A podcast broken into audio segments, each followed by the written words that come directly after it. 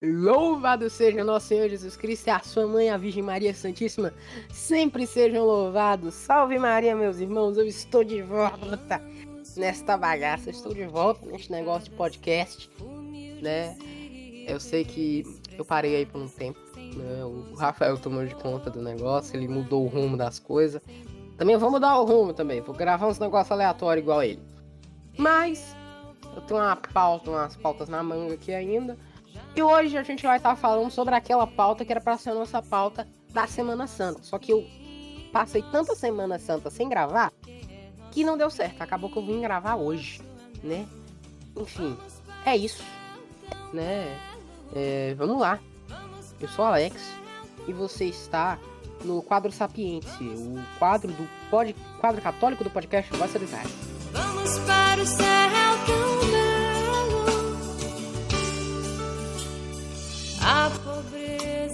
E bom, o que, que a gente vai falar hoje?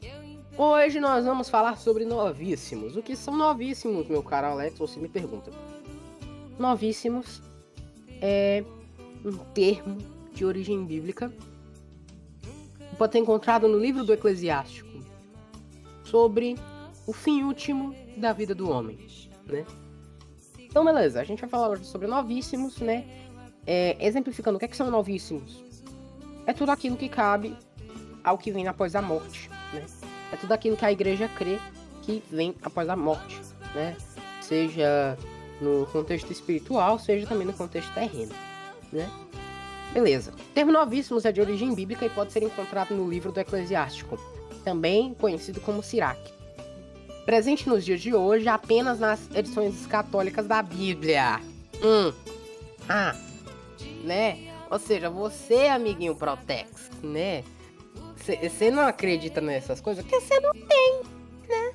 É, é, mais uma vez eu estou ressaltando aqui de novo, a galerinha Protex, compre sua Bíblia Católica, tá? Que ela tem muito mais livros que a sua. Beleza, né? Em todas as tuas obras, lembra-te dos teus novíssimos e jamais pecarás. Livro do Eclesiásticos, capítulo 7, versículo 40. Desde os primeiros séculos da tradição cristã, é de costume nos mosteiros e abadias exercer o exercício mental da lembrança da morte e de suas consequências, como forma de disciplinar o coração a cultivar suas virtudes. Ou seja, né, é algo que a igreja propõe para todos os seus seguidores, para todos os seus fiéis, que é meditar sobre os novíssimos, sobre a morte e os seus fins últimos, os fins últimos da vida do homem, ao menos uma vez por ano, né? Você começa com isso nos mosteiros, nas abadias, nos conventos, né?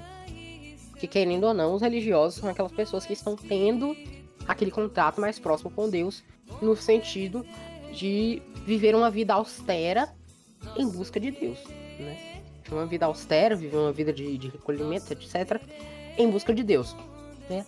Mas isso cabe também a nós, como leigos, né? Hoje em dia, a gente vê muito papel do leigo na, na, na Igreja Católica, a gente vê muito papel do leigo, né, na sociedade cristã, mas também cabe a nós leigos tirar um tempo do nosso dia, tirar um tempo da nossa semana, tirar um tempo do mês, um dia, dois do mês, ou um dia quiçá do ano, né, tal, como por exemplo no dia de finados, para pensar no que será que eu estou cultivando boas virtudes? Será que eu estou cultivando uma vida virtuosa?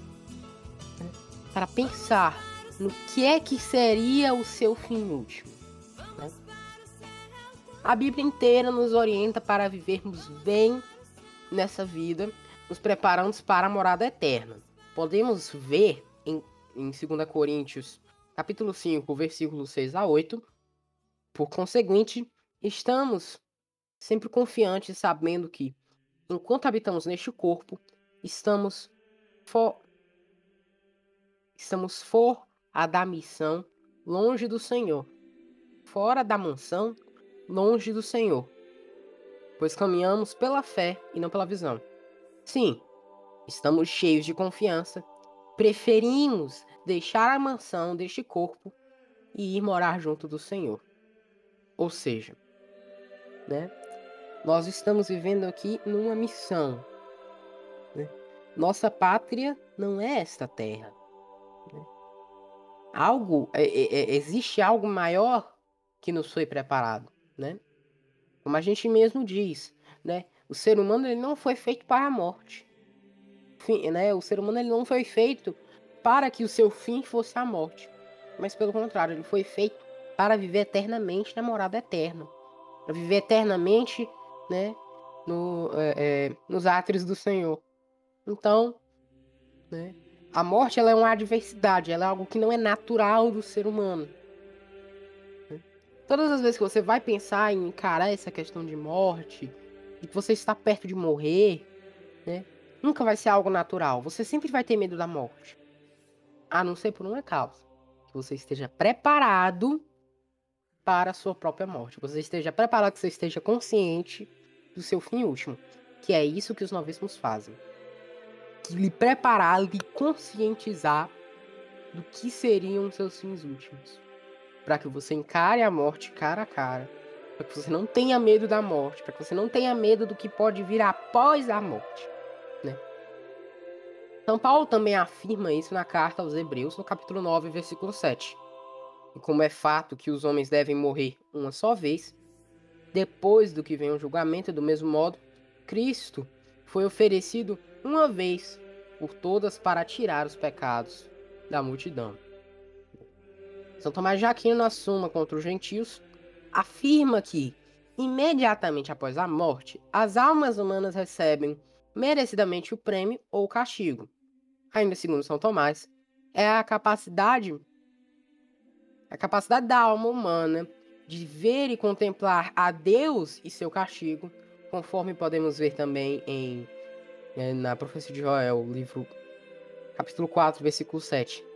Eis que eis que os arranco do lugar onde vós os vende, o vendestes, e farei recair vossos atos sobre vossas cabeças.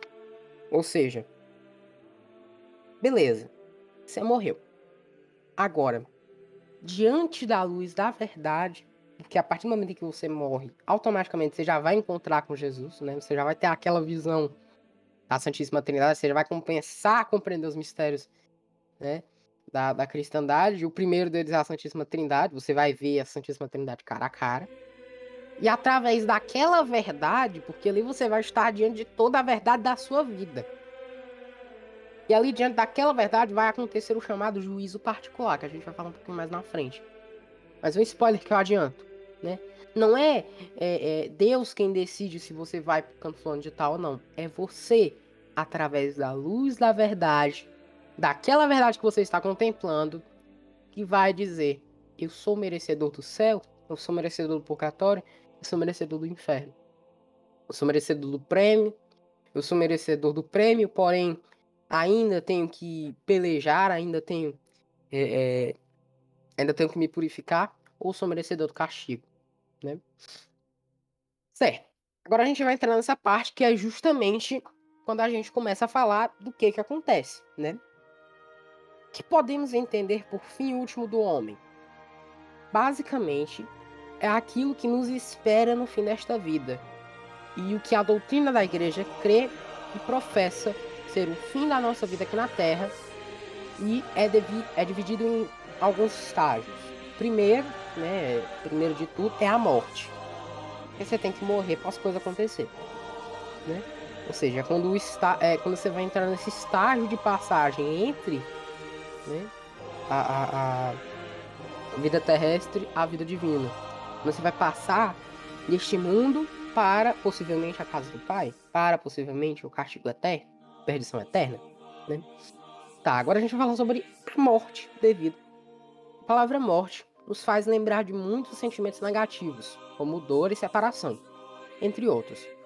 Nossa experiência cotidiana com esse termo naturalmente afasta de nós qualquer desejo por essa realidade.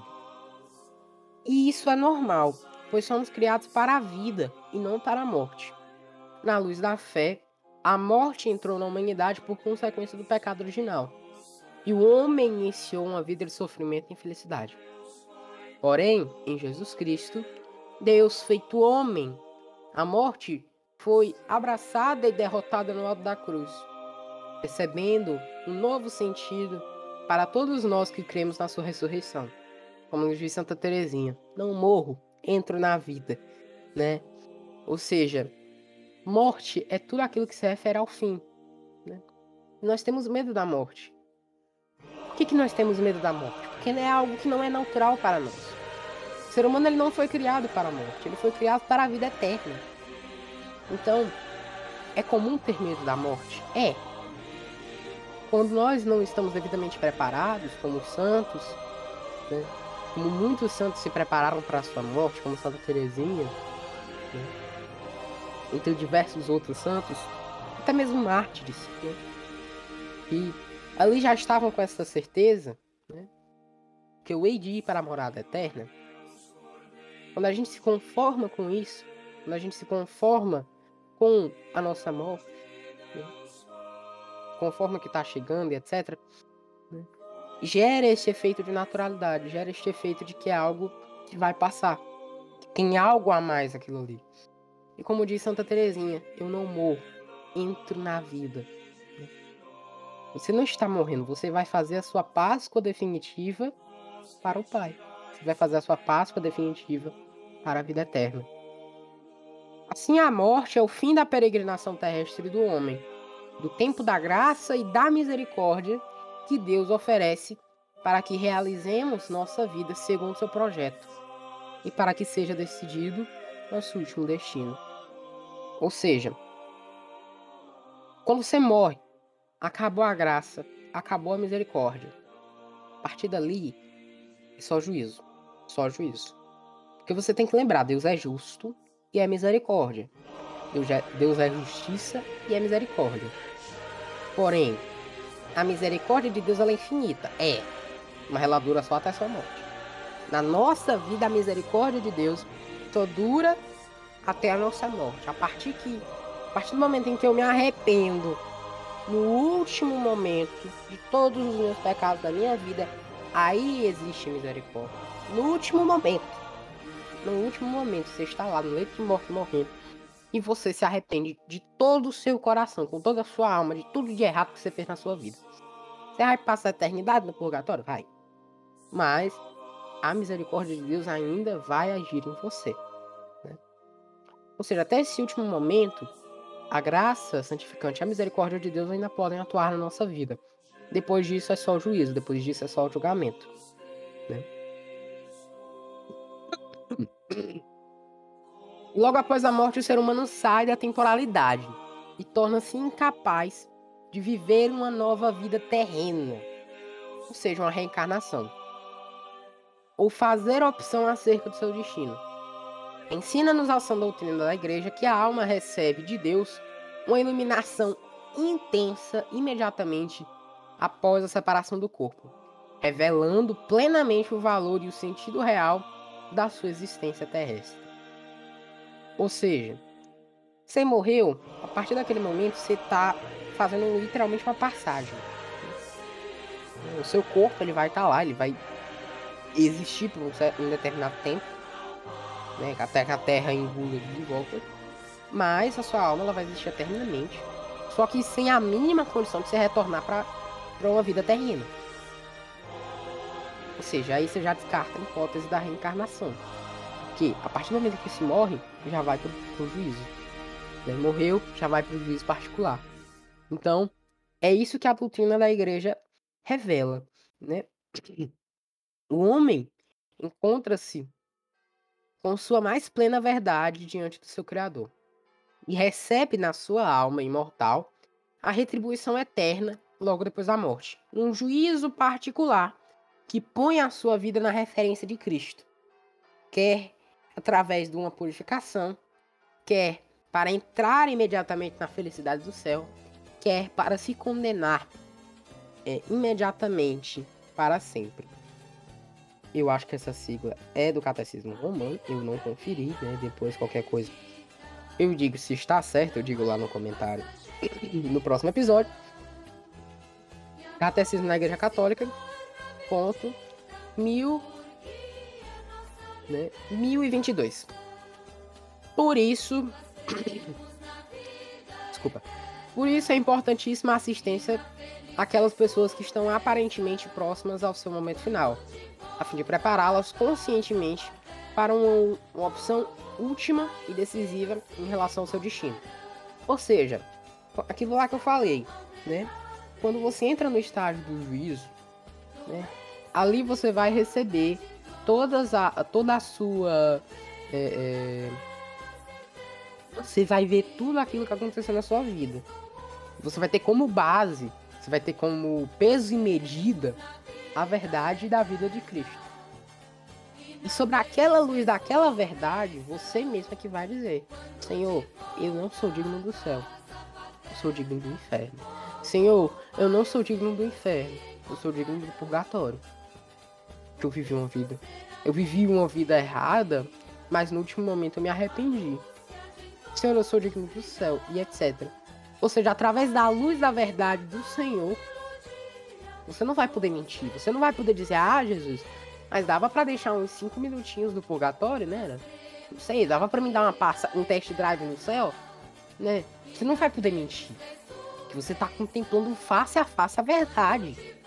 Está contemplando, está além na sua cara, está estampada a verdade única e imutável.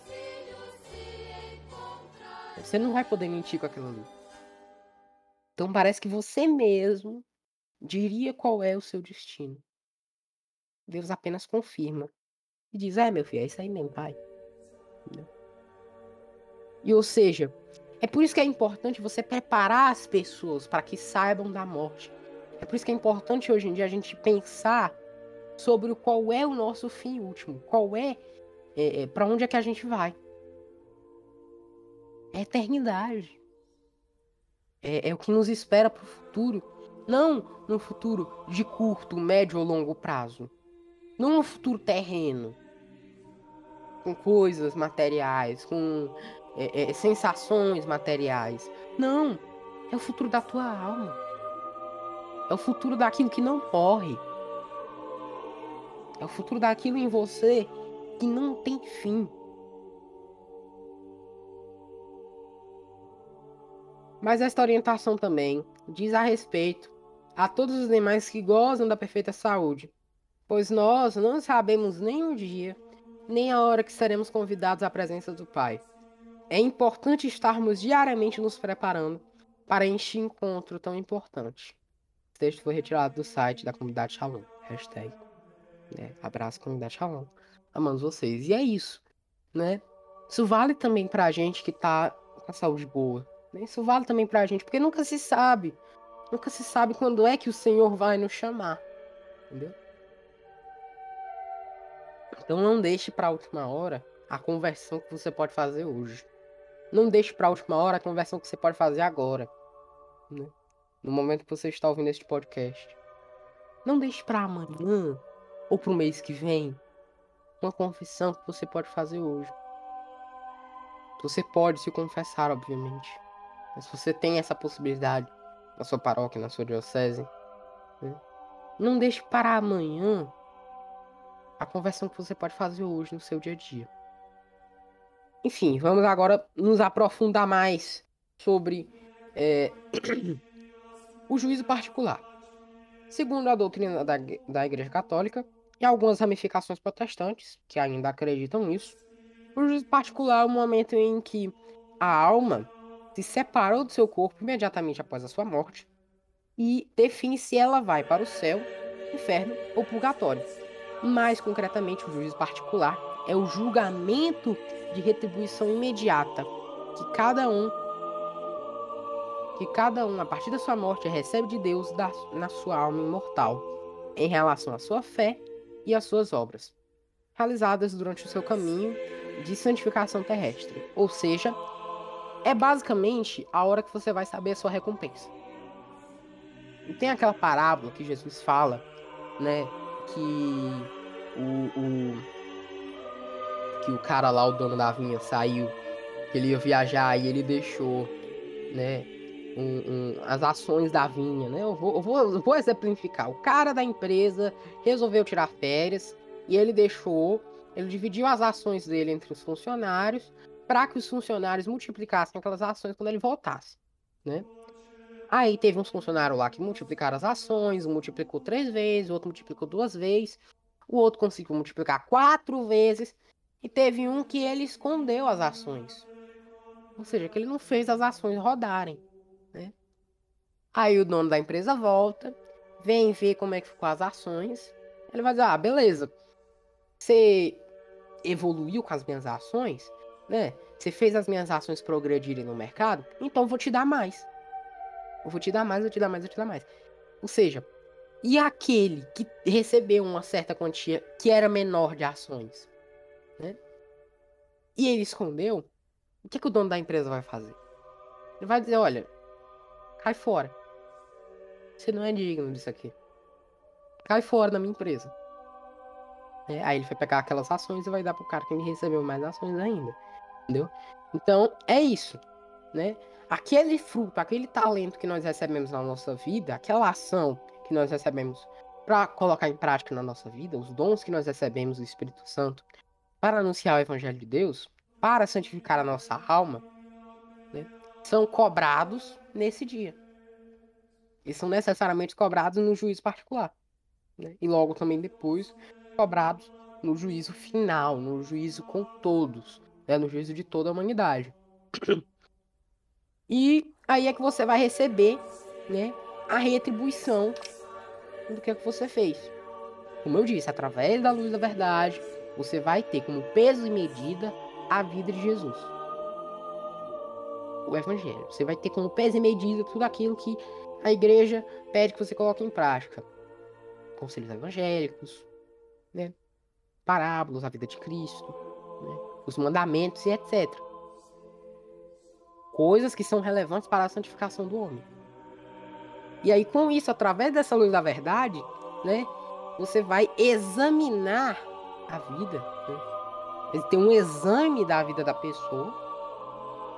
Né? Por isso que o povo diz que, ah, quando você está morrendo, né, você vê a sua vida passando como se fosse um filme, né?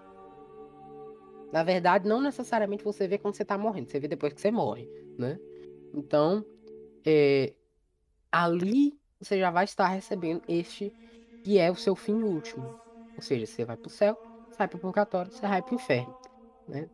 Então, o juízo particular tem esse intuito de examinar a vida da pessoa, tendo como peso e medida a verdade única, imutável, que é o Cristo, ali na sua frente.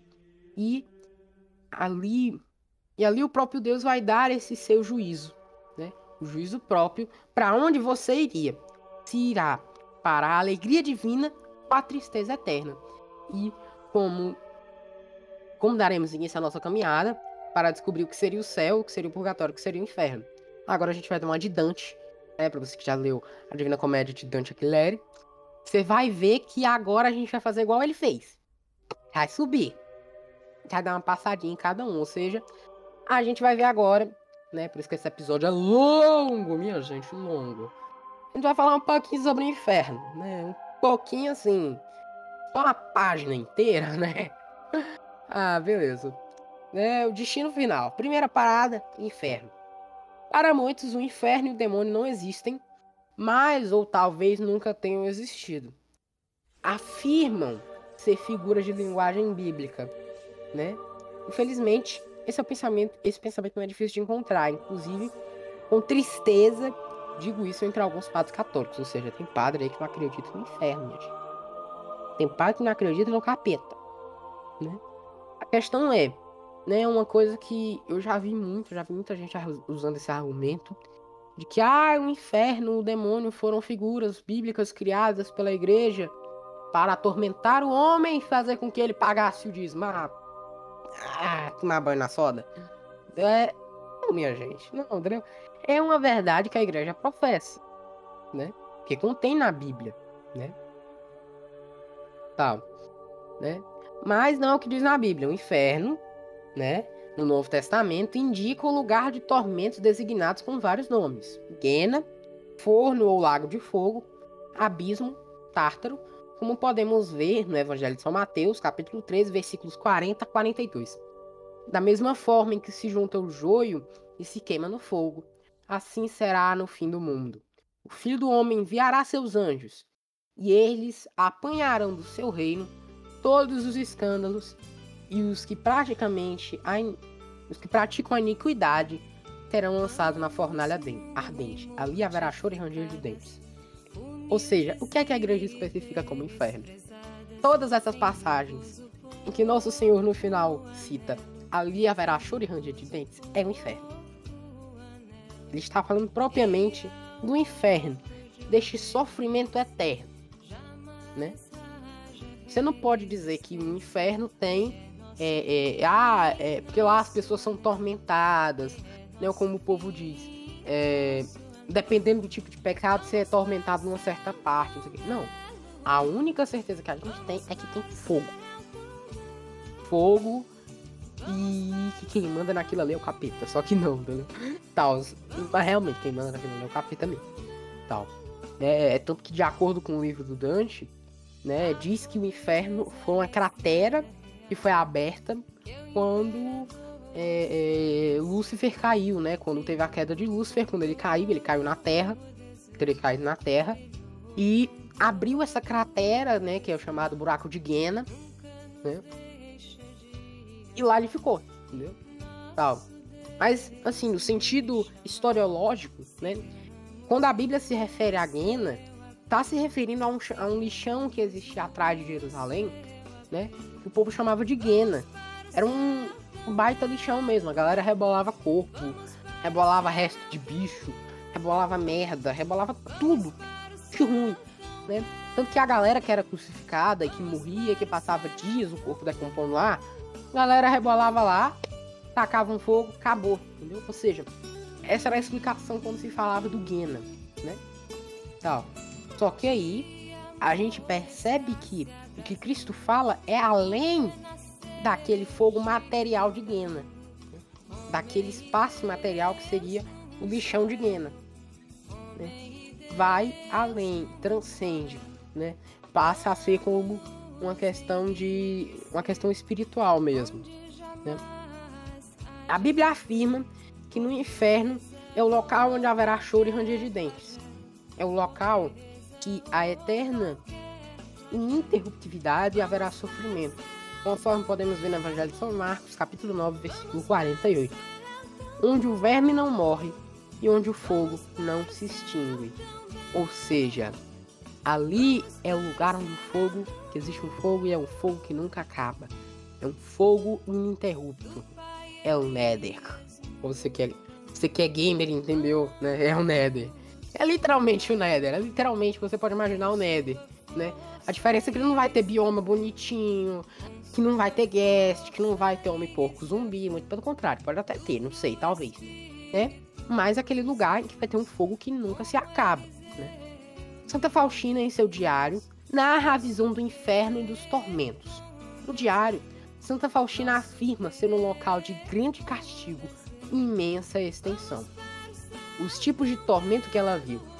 Primeiro é a ausência total e eterna de Deus. Ou seja, né, ali ele está separado, ausência, não existe. Como se Deus não existisse naquele lugar.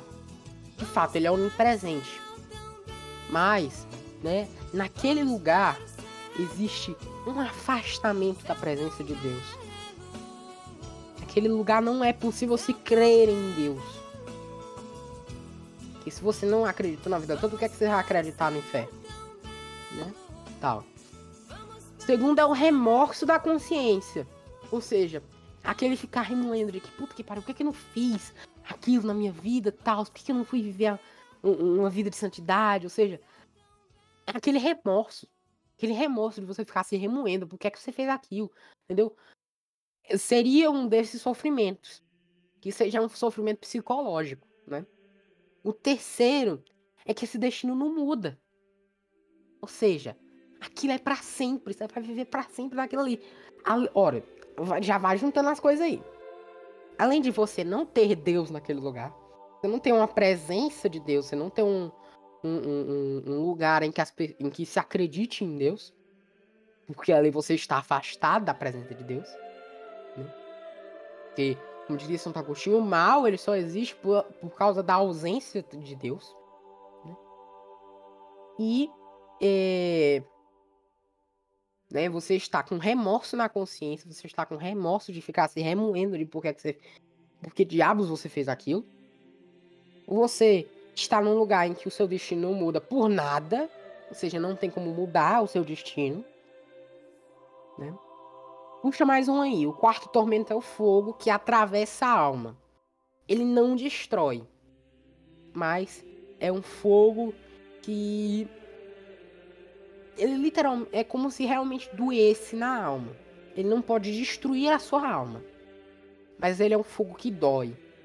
Dói, dói por causa que ele é aceso pela ira de Deus, né? Não, não se diria a ira, né, no caso, né? Mas, né, ele é aceso pela justiça de Deus, porque você não fez aquilo que Deus queria para sua vida. Você não fez aquilo que Deus planejou para você. Você quis seguir os seus próprios passos. E agora você queima nesse fogo eterno, nesse fogo que não se apaga, nesse fogo, né, que consome a sua alma, mas consome é por um lado ruim. Não é como o fogo do Espírito Santo que consome a sua alma de amor a Deus, de, de temor a Deus. Mas é um fogo que consome por causa da ira de Deus. O quinto é a contínua escuridão, onde os demônios e as almas condenadas veem-se mutuamente e veem todos todo o mal dos outros e o seu. Ou seja, imagine você está num lugar escuro, um lugar quente, escuro, né? Você não pode sair desse lugar. Né? E que você consegue ver o mal das outras pessoas. Você consegue enxergar o mal dos outros que estão com você ali. Você consegue ver a maldade daquelas pessoas. O que é que trouxe aquelas pessoas àquele lugar. O sexto é a contínua companhia do demônio, né? E o sétimo é o terrível desespero, o ódio a Deus, as maldições e as blasfêmias. Por quê? Porque quem está ali está injuriado. Está injuriado porque Deus escolheu aquilo para ele. Está injuriado porque está naquela situação. Logo, ele vai proferir altas blasfêmias. Logo, ele vai proferir um grande ódio a Deus. Né? Ele vai odiar a Deus imensamente. Por quê? Pelo simples fato né, daquele, daquele fato, daquele lugar está sendo regado a este mal, a este ódio, a esta escuridão. Né? Logo, o inferno lhe seria essa separação, essa ausência total de Deus. Né? Tava me lembrando que eu não sei qual foi o episódio, eu acho que foi o mesmo episódio sobre novíssimos, Santa Zoeira. Guilherme Cardoso ele falou isso, né? Ele pensa que o inferno, né, para ele, é uma excomunhão com Deus é uma separação completa com Deus. E realmente é isso. É como se você estivesse totalmente separado de Deus. E por você estar separado, tudo de mal está acontecendo com você. Porque Deus é o sumo bem? Ele é o bem, ele assume a justiça, ele assume a misericórdia. Né? E já que não está você na presença de Deus, né? acontece esta centena de coisas. Santa Faustina ainda diz que há tormentos específicos para cada alma. A alma é tormentada com o pecado da maneira, de maneira horrível e indescritível. Existem outras prisões subterrâneas, abismos e castigos, onde um tormento não se distingue do outro.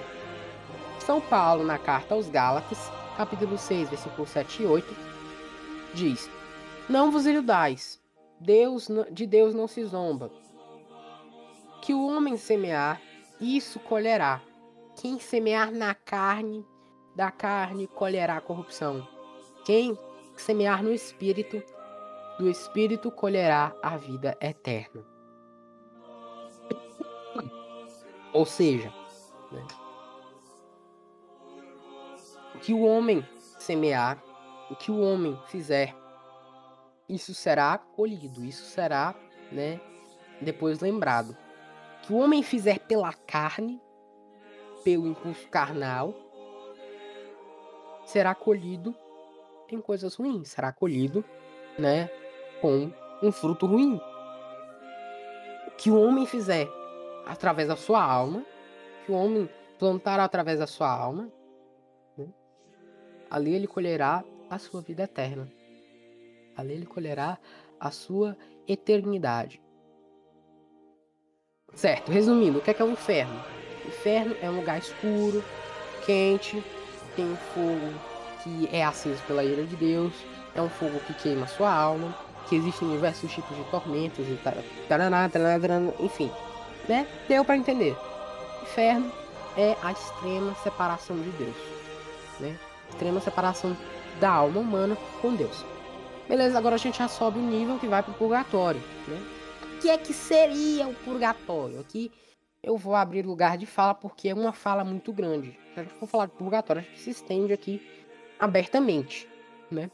Aqueles que morrem na amizade de Deus, mas ainda com cicatrizes dos pecados cometidos, sofrem, sofrem um estado de purificação denominado purgatório, a fim de chegarem à alegria eterna.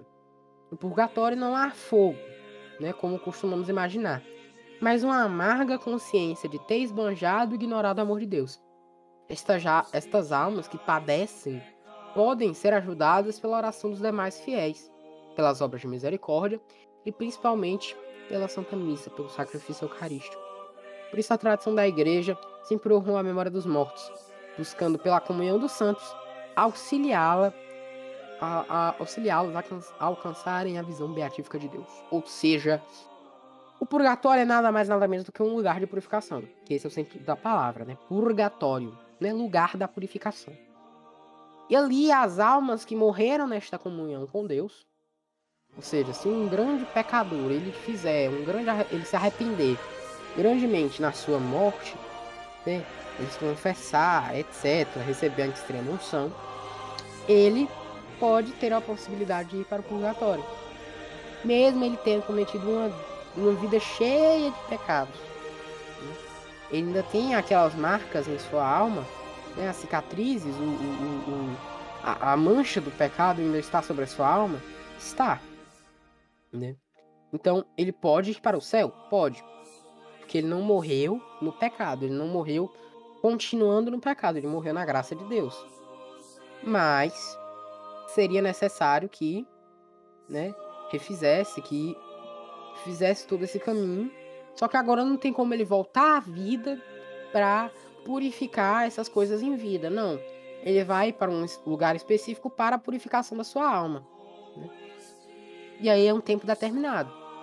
Por exemplo, se for uma pessoa que viveu a vida inteira assim, viveu uma vida inteira né, dessas coisas, mas que se arrependeu ela vai passar um grande período no purgatório.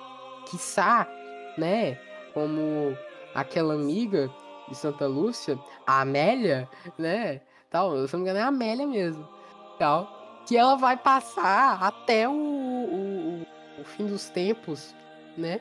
Até a segunda vinda do Nosso Senhor no purgatório, ou seja, pode ficar na turminha da Amélia, quando você pode também passar seus três segundos no purgatório e pro céu, né? Tal. Tem essa diferença né? Tal. Ao contrário do que, do que muitos dizem, o purgatório tem sim fundação, fundamentação bíblica. Como podemos ver né, na primeira carta de São Paulo aos Coríntios, capítulo 3, versículo 15. Se pegar fogo, arrancará com os danos. Ele será salvo, porém passando de alguma maneira através do fogo. E também no Santo Evangelho, segundo São Mateus, capítulo 5, versículos 25 e 26. Entra em acordo sem demora com o teu adversário, enquanto estás em caminho com ele, para que não se suceda que te entregue ao juiz, e o juiz te entregue ao seu ministro e seja posto em prisão. Em verdade te digo, dali não sairás até que teres pagado o último centavo. A igreja entende que seja um local temporário, pois como a Bíblia diz, o fogo do inferno é inextinguível, conforme São Lucas. Conforme São Lucas, capítulo 3, versículo 17. Ele tem a pá numa mão e limpará a com sua. E recolherá o trigo do celeiro, mas queimará as palhas num fogo inextinguível. São, e em São Mateus, capítulo 3, versículo 12. Ele tem na mão uma pá, limpará com sua eira e recolherá o trigo do celeiro. As palhas, porém, queimá-las-á um fogo inextinguível. Também em São Mateus. São Marcos, capítulo 9, versículo 43. Se a tua mão for para ti ocasião de queda, corta. Melhor entrares na vida aleijado do que tendo do que tendo as duas mãos ires para a guena, para o fogo inextinguível. Ou seja, o purgatório ele é um lugar que realmente tem fogo, né?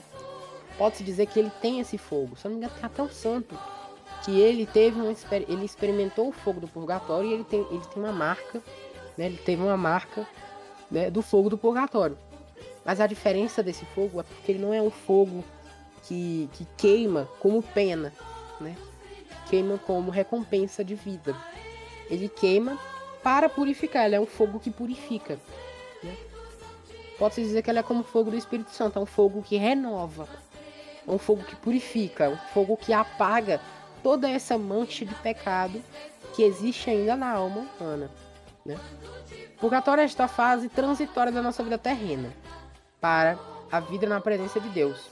Portanto, a alma que está no purgatório só tem um destino: o céu. Ela está no estado de santificação para poder estar na presença de Deus. Por isso rezamos as missas em intenção das almas do purgatório, para que nossos entes queridos, para os nossos entes queridos, pois a Santa Missa em memória do falecido, além de ajudar a abreviar este período, é um, refu é um refrigério do fogo do purgatório, né? Ou seja, quando nós mandamos, é, como é que a gente viabiliza essas coisas? Primeiro, mandando celebrar a missa. Né?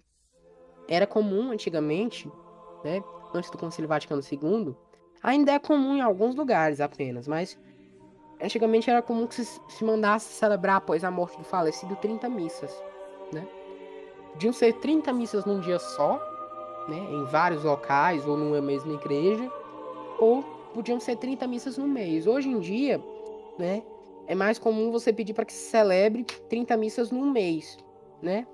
Porque, querendo ou não, eles contam o tempo lá como se fosse um tempo aqui, né? No caso, se eu não me engano, existe um, um. Eu não sei quem disse isso uma vez, mas eu vi uma vez um comentário desse que a cada é, é, sete horas na Terra, né? Era um dia no purgatório. Ou era o contrário. Né? A cada um dia na Terra era sete horas no purgatório. Não sei. Mas eu sei que é alguma coisa assim. Entendeu? Então, para aliviar o sofrimento dessas pessoas, o que, que nos resta? Pedir para que se reze a Santa Missa, ou rezar um terço, rezar, é, é, não sei, orações específicas.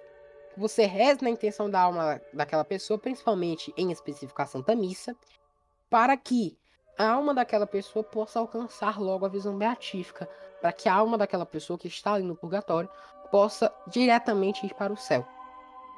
Beleza, nosso último ponto de parada, e aqui a gente não vai fazer como Dante que vai procurar a namoradinha dele, a gente vai para o paraíso, né? Paradiso. Paradiso. Preferi escolher paradiso. Eu vou achar um jeito de botar essa música na playlist, enfim. Né? O céu a, a doutrina da igreja entende a vida perfeita com a Santíssima Trindade, com a Virgem Maria, com todos os santos e com todos os bem-aventurados. Não é um local entre as nuvens, mas um estado reservado a todos aqueles que acolheram com plenitude os frutos da redenção realizada por Cristo e estão perfeitamente incorporados a Ele. Os que morreram na graça e na amizade de Deus perfeitamente purificados, vivem para sempre com Cristo.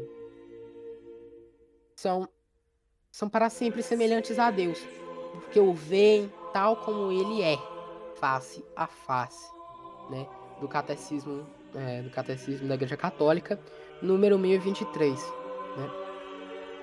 Nosso Senhor diz, no Evangelho de São João, capítulo 14, versículo 2: na casa de meu pai há muitas moradas.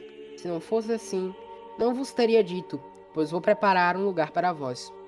O céu é um local onde não haverá mais qualquer tipo de mentira, perseguição, falsidade, injustiça. Todas as mazelas desta vida presente não mais existirão.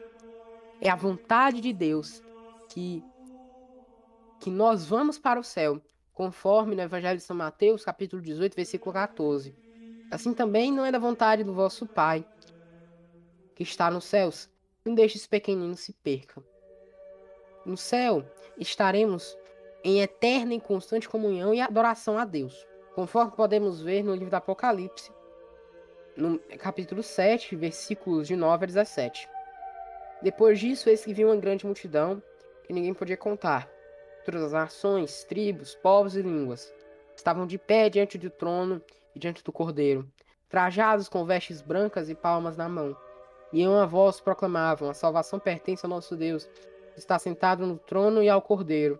E todos os anjos que estavam diante ao redor dos anciãos e dos quatro viventes que se prostraram diante do trono face por terra para adorar a Deus e diziam Amém. Louvor, a glória, a sabedoria, ação de graças, a honra, o poder e a força pertence ao nosso Deus por, por pelos séculos dos séculos. Amém. Um dos anciãos tomou a palavra e disse-me: Estes que estão trajados com veste branca, quem são e de onde vieram? Eu lhe respondi: Meu senhor, és tu quem sabe. Então ele me explicou: Estes são aqueles que vêm da grande tribulação lavaram suas vestes e alvejaram-as no sangue do Cordeiro. É por isso que estão diante do trono de Deus, servindo dia e noite em seu templo. Aquele que está sentado no trono tenderá sua tenda sobre eles. Nunca mais terão fome nem sede. O sol nunca mais os afligirá, nem qualquer calor ardente, pois o Cordeiro que está no meio do trono os apacentará, conduzindo-os até as fontes de água da vida. Deus enxugará as lágrimas de seus olhos. É isso. O céu, ele é a alegria eterna. Céu, ele é a felicidade eterna. Aquilo que nós podemos ver do, do oposto do inferno. O inferno, ele é o afastamento de Deus, como eu disse. O céu, o paraíso, ele é a completa união com Deus. É o encontro com o amado, é o encontro com o Senhor. Imagine você viver num lugar em que você não é julgado pela sua cor de pele, que você não é julgado né, pelo seu jeito de andar, pelo seu jeito de falar. Um lugar onde não vai existir preconceito, um lugar onde não vai existir é, desunião, um lugar onde não vai existir discórdia, onde não vai existir dualidade, onde não vai existir falsidade, onde não vai existir as coisas ruins que existem na Terra. É isso, é o céu, é a maravilha que Deus nos oferece mas é necessário que soframos aqui na terra. Necessário que ouçamos a sua voz aqui nesta terra para viver essa alegria, essa alegria celeste. É necessário que a gente sofra, né? O mínimo que seja aqui na terra, que a gente seja injuriado, caluniado pelo nome de Cristo aqui na terra, para que nós possamos viver esta alegria no céu para que nós possamos viver esta felicidade da vida eterna. Com a Santíssima Trindade, com a Virgem Maria, com São José, com todos os anjos e santos, proclamarmos a uma só voz. Aí nessa hora toca o santo, aquele santo lá do Padre Marcelo. Osana Jesus Cristo. Não é isso. Não é isso, tá? Não é isso. Não pensa que você vai chegar no lugar que você vai cantar com todo mundo aquele santo do Padre Marcelo. Muito pelo contrário. Você vai encontrar você vai cantar aquele santo, no mínimo, da galerinha lá do, do. Eu esqueci o nome daquele pessoal, gente. Aquele coro de criança do, dos Estados Unidos, enfim. É isso.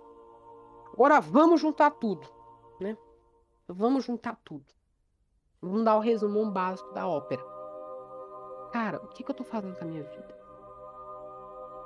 Será que eu tô levando a minha vida? Né?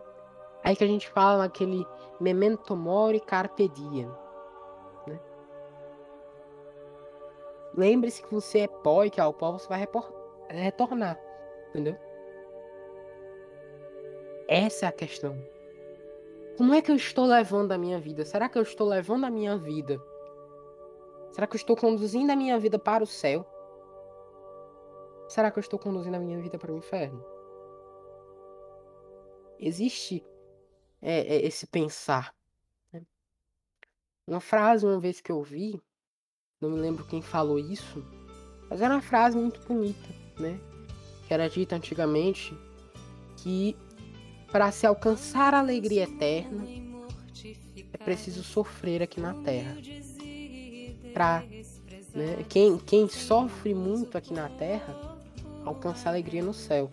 Né? Quem sofre muito, quem busca o Evangelho aqui na Terra, quem busca vivenciar aquilo que Jesus quer na nossa vida aqui na Terra, alcança essa glória, essa felicidade divina. Mas aquele que busca apenas os prazeres e os amores da vida eterna, ou aquele que busca apenas os prazeres e os amores desta vida terrestre, ele sofrerá no inferno. Ele sofrerá penúria, a tristeza, a solidão, a amargura do inferno. Ou seja, você sofrer toda essa tristeza, né?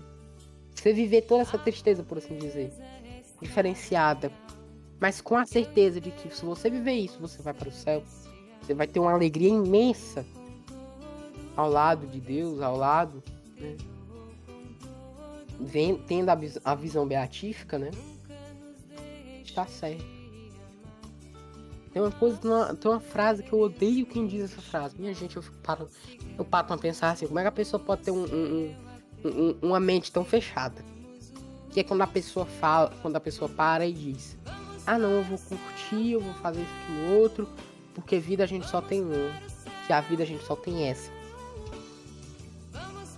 Cara, como é que a pessoa consegue ser tão mente fechada assim, velho? Tão mente fechada a ponto de não querer imaginar uma alegria eterna, a ponto de não querer imaginar que existe algo depois disso. Fato. Psicologicamente isso é reconfortante. Psicologicamente, isso traz um conforto você pensar que após a sua morte vai ter alguma coisa. Nem que seja um inferno, um purgatório ou um céu. Mas, né, querendo ou não, você tem que ter essa mente aberta. Você tem que ter essa mente aberta para pensar que as coisas não acabam na morte. A morte é o começo da vida, como disse Santa Teresinha. Eu não morro, eu entro para a vida. Não morro, eu entro na vida eterna. A morte ela é só o começo. Que a gente chamaria de começo do fim. Mas a morte ela é só o começo de tudo que está por vir na nossa vida. Então eu recomendo a você que está ouvindo esse podcast hoje, seja lá qual for a crença que você for, seja você católico, protestante, agnóstico, ateu, até o mesmo, o cara que não acredita em Deus. Pense, para que fim eu estou levando a minha vida? Não de fato a estes fins, né, que hoje explicados. Estes fins eles só se aplicam, né, ao cotidiano da, daqueles que vivem a que vivem e que professam a doutrina católica. Mas você se pergunta, o que, é que eu estou fazendo da minha vida? Para que rumo eu estou levando a minha vida, né? Para que rumo eu estou levando as minhas ações? Será que eu estou sendo muito relapso? Será que eu estou sendo muito é, é, é, abrangente? Será que eu estou deixando a vida me levar? Será que eu estou literalmente vivendo essa frase que eu acabei de falar? Eu vou viver a minha vida porque a vida só tem uma. Será que eu estou sendo egoísta a esse ponto? Será que eu estou sendo mente fechada a esse ponto de só querer imaginar que só tem uma vida aqui? Que depois disso aqui tudo acabou? Pense nisso. E com isso a gente termina o nosso podcast de hoje. Né? Eu sei que faz tempo que a gente não vê negócio sério, negócio pesado por aqui. Mas é isso, gente. Né? Depois a gente retorna aqui. Mas essa semana ainda, né? Eu grave mais alguns episódios aleatórios sobre algumas coisas, algumas curiosidades, alguns fatos, né? É, agora sou eu quem tô querendo falar de político, tô querendo tacar o pau no governo, né? Coisa totalmente comum, mas a diferença é que eu não faço protesto, que eu não faço passeata para me expor ao vírus, né? Enfim, é isso. Se você gostou, se você não gostou do episódio, né? Tal, se você gostou, compartilhe, né? Você se sentiu tocado pelo que eu falei hoje, compartilhe para mais pessoas, né? Para que mais pessoas possam ouvir esta reflexão. Eu também quero indicar né? Deixa eu até abrir o Spotify aqui rapidão. O episódio do Santa Zoeira que fala sobre os novíssimos. Né? Mas enquanto eu não abro o episódio, eu queria dizer para você também que não gostou, que tem um argumento contrário, né, que tem um argumento que pode, sei lá, querer refutar isso, beleza, cara. Né? Se você quiser entrar no debate, chama a gente lá no Discord, é, chama a gente lá no Discord, né? Tá aí no link da descrição, né? Ou lá pelo, pelo Instagram mesmo também, tem tanto problema assim, né? Ou se você quiser mandar um e-mail, né? Se você for das antigas mesmo, se você quiser mandar um e-mail, você manda né, para vozsolitária.vs.gmail.com. Esse também é o nosso e-mail comercial, ou seja, se você quiser fazer um patrocínio, alguma coisa assim, né? Assim, de repente, quem sabe, não sei, talvez. Se você quiser fazer um patrocínio aqui com a gente, se você quiser anunciar a sua marca, né? No, no, no Voz Solitária, você pode mandar né, a sua proposta, essa sua coisinha maravilhosa no e-mail, né? Porque a gente não é monetizado há mais de um ano. Beleza, beleza. Agora eu estou procurando o um episódio, eu não estou achando. Olha que legal. Olha que maravilhoso. Né? Você pode ouvir o episódio 53 do Santa Zoeira também, ele é muito mais comentado, né? Eu acho que ele é até maior que esse daqui, se não tiver dado mesmo tanto, né? Mas episódio 53 do Santa Zoeira, né? São mais pessoas, é gente que entende melhor do que eu, né? E é isso, você pode ouvir o episódio 53, qualquer coisa eu vou deixar até na descrição aí pra você ouvir também. E é isso, gente. Né? É isso, acabou, né? Não sei quando é que a gente pode voltar aqui de novo, né? Porque essa é questão, gente. Eu tô tendo muitos problemas com relação à gravação. Porque geralmente eu tenho alguma pessoa aqui comigo, aí não dá pra mim gravar só, né? Fica essa interferência no áudio. Ou tem outras coisas para fazer. O Rafael também anda um pouco ocupado ultimamente. Mas, né, julho tá chegando, a gente vai ter mais tempo livre, vamos estar mais só. E nós vamos tocar essa jossa pra frente. Hashtag rumo aos dois anos e aos 100 episódios, né, do Voz Solitária. É isso. Um grande abraço e tchau.